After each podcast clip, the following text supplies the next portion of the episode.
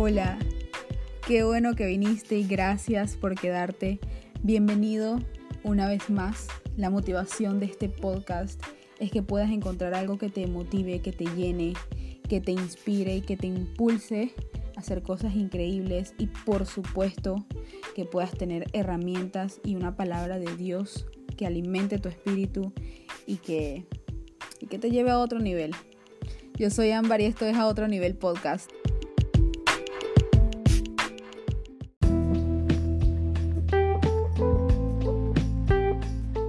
Bienvenido de nuevo, bienvenida de nuevo.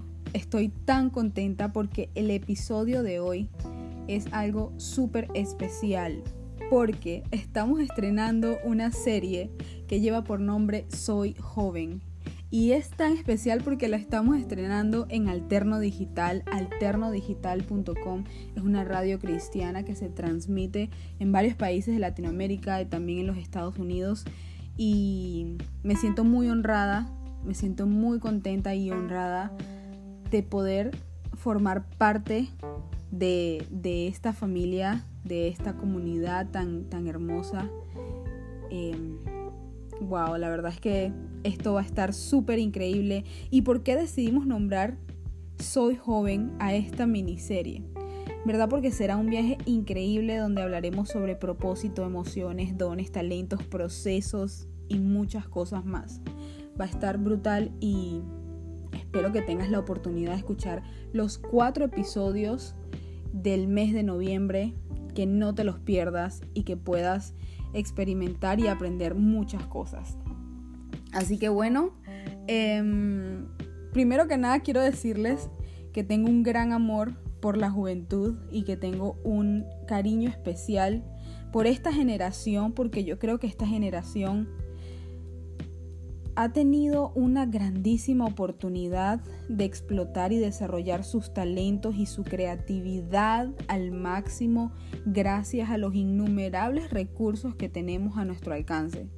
O sea, yo me siento tan inspirada por esta generación porque yo me acuerdo que cuando yo recién comencé a caminar en los, en los caminos del Señor, valga la redundancia, em, ustedes saben que al principio a uno como joven, eh, los amigos, la presión social, la presión de grupo, te hace sentir como a veces medio apenado de decir que tú eres cristiano, de que tú eres cristiana, de que crees en Jesús y de hablar expresamente sobre tu fe. Eso a mí me pasó, yo caminé por ese, por ese sendero y yo sentí eso en algún momento cuando era más joven.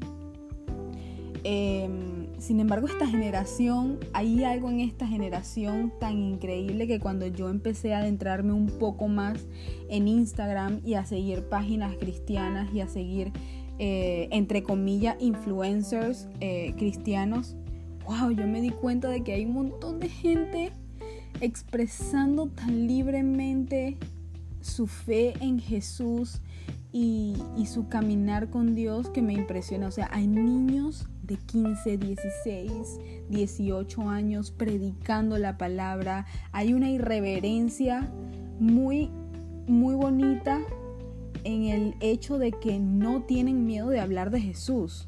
Y eso es muy brutal. O sea, cuando digo irreverencia no quiero decir que son irreverentes per se, pero más bien como que en verdad ellos van porque van y hablan de Jesús abiertamente sin importar que digan las demás personas. Eso a mí me tiene muy impactada hasta el momento, o sea, hasta el sol de hoy les puedo decir que me siento muy impactada por esto, porque yo todavía no he... no es que no he llegado a ese punto, no es que no he llegado a ese punto, sino que, wow, no sé, son como tan naturales y les sale tan, tan genuino que, que me inspira. O sea, de verdad que me inspira.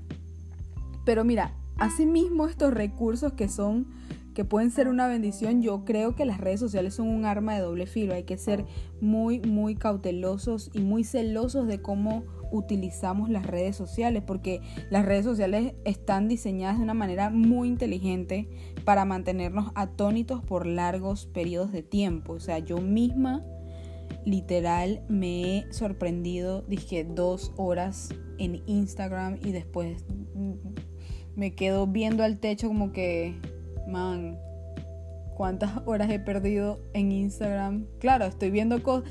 Bueno, no me quiero justificar, no quiero decir que estoy viendo cosas que me edifican, pero en verdad no es, no es una excusa, o sea, dos horas scrolling en Instagram no, no está bien.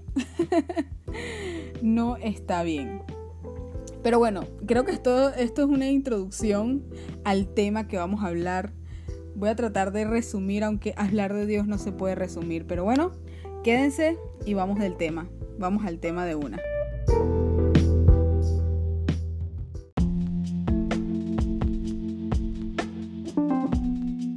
Yo soy joven, tengo 26.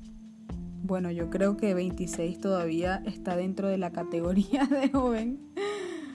Wow, el tiempo pasa muy rápido. Pero bueno, quiero contarles un poquito sobre mi vida y mi experiencia caminando con Jesús. Mira, yo crecí en una familia donde muy poco se hablaba de Dios. Yo recuerdo que en la casa donde crecí había, había una habitación en particular que era muy extraña, era muy oscura y esta habitación se llamaba el altar. De hecho, em, esta habitación era la última habitación al final de la casa en el último piso, o sea, estaba como escondida, estaba como misteriosa. Esa habitación era muy misteriosa. Esta habitación se llamaba el altar. O sea, a mí me producía un miedo horrible y yo crecí pensando que si en que si esta, esta habitación era como la referencia de algo relacionado a Dios tan oscuro, tan tenebroso, tan lúgubre, entonces yo no quería ni acercarme ni saber nada de Dios. Y yo me acuerdo que cuando me, me, invita, me invitaban, me, me mandaban me mandaban a mí o mandaban a Etienne a buscar algo en esa habitación. Yo no sé a Etienne, le voy a preguntar si a él le daba miedo. A mí me causaba un pánico. Habían un montón de cosas extrañas, santos, velas, eh, man, había de todo. Y esta, yo no sé por qué esta habitación no, no tenía bombillo, o sea, no tenía luz. Era todo un misterio. Y esta habitación se tenía, o sea, se trataba como algo intocable, como algo que estaba ahí como en fin, era, era, era mal, era mal. O sea, a mí, a mí, no me gustaba, me causaba un miedo horrible. No quería ni acercarme por esos lados. Y cuando me decían, dije, hey Ambar, busca no sé qué cosa que está en el altar. Y yo, guay. Dije, ¿por qué me están mandando a hacer esto? Era horrible, era horrible, era una pesadilla. No, y tú sabes qué es lo peor. Que en el último piso de la casa, al final, estaba este, esta habitación estaba como un patio y estaba el baño de la casa. O sea, para ir al baño de la casa tú tenías que pasar frente a esta habitación, man. Era obligatorio. Así que yo crecí con esta mala imagen de que el altar se relacionaba a Dios y como el altar era, algo lúgubre, era algo misterioso y oscuro, pues ¿quién se va a querer acercar a Dios, entre comillas, si esta era la referencia? Yo no. Em, bueno, crecí en esa casa, em, nunca nos inculcaron algo como que un fundamento firme o algo, una base sobre Dios.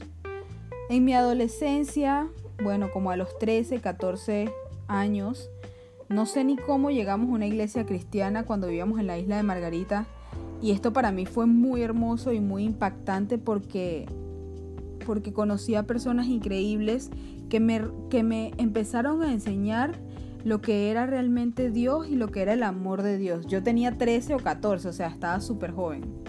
Todavía estoy joven, pero bueno, era una adolescente en ese entonces.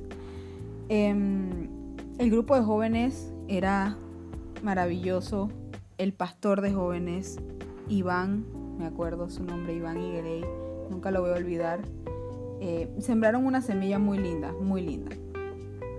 Pero bueno, resumiendo, porque para esta historia en verdad nos podríamos sentar a tomarnos un café presencia y con gusto te la cuento, porque podría tomarnos horas y horas.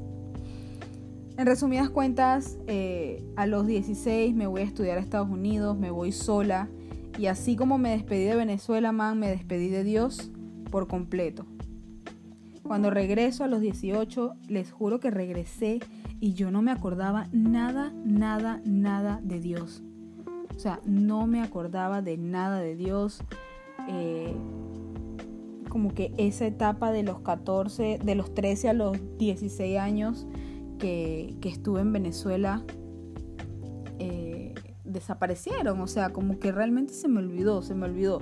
No estaba pensando en Dios en ningún momento, ni tenía ganas de buscarlo, ni de saber de Dios. O sea, creo que a los 18 años eh, fue una temporada muy no tengo nombre para describirla. En verdad comencé a llevar una vida muy desordenada, no tenía límites de ningún tipo, no tenía ninguna autoridad y la indiferencia a las cosas de Dios me estaban llevando a la muerte. Así mismo.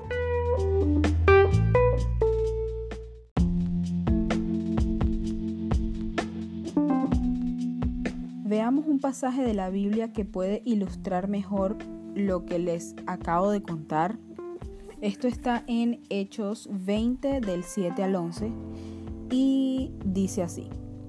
El primer día de la semana nos reunimos con los creyentes locales para participar de la Cena del Señor. Pablo les estaba predicando y como iba a viajar el día siguiente, siguió hablando hasta la medianoche.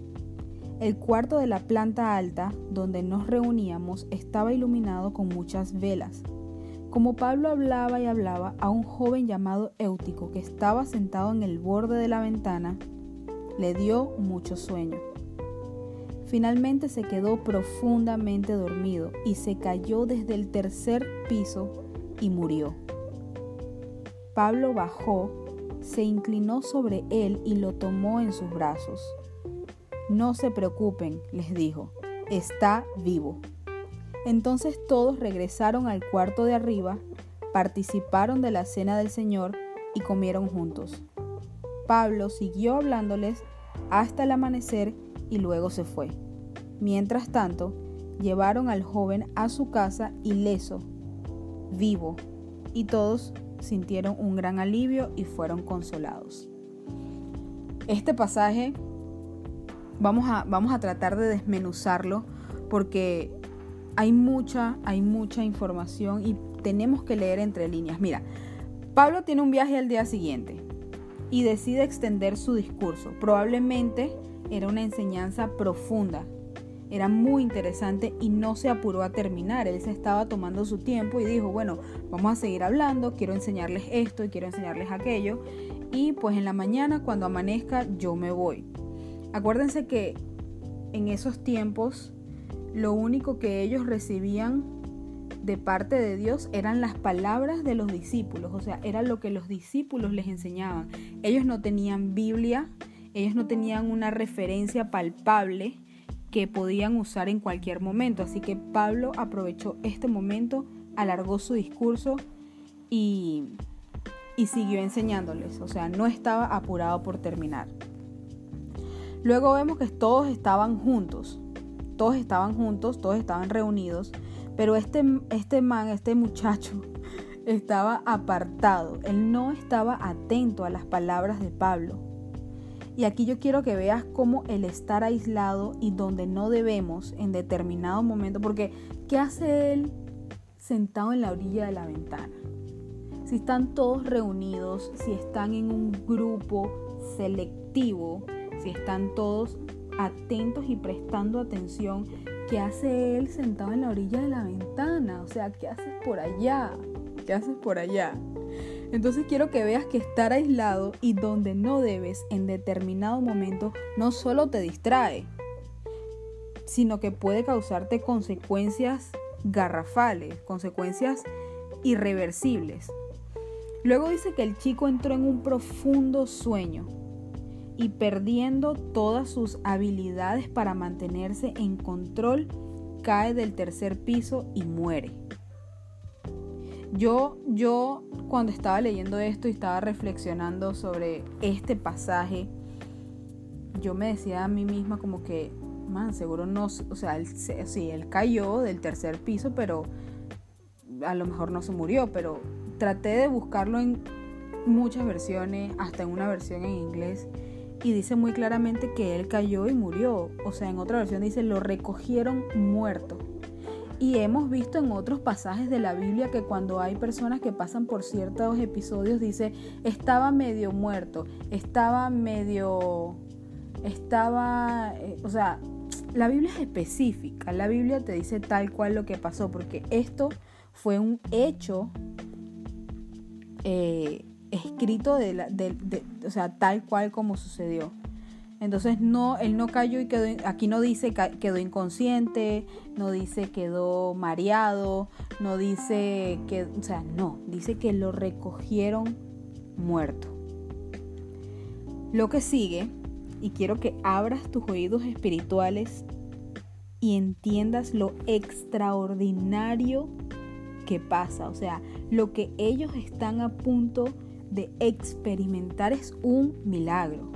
Pablo baja del tercer piso, se echa sobre el muchacho, o sea, reposa su cuerpo sobre él y lo abraza.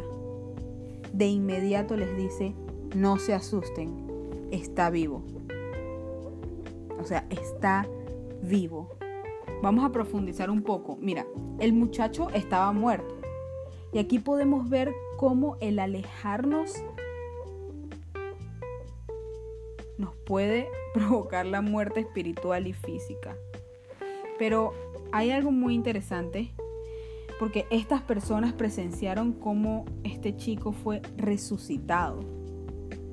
Fue resucitado.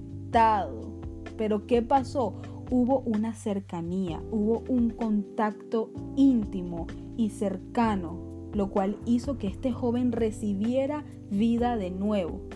Y esto es una sombra de lo que hace Jesús en nuestras vidas. Cuando nos alejamos, caigamos y perdamos la vida, Jesús llega a nuestro encuentro y nos resucita, pero pero es su iniciativa porque porque fíjense que quien baja al encuentro del chico es Pablo. O sea, el chico tendido en el piso estaba completamente inhabilitado e impedido para pedir auxilio. Asimismo es el Señor. El Señor viene a nosotros y nos resucita, o sea, nos da vida de vuelta.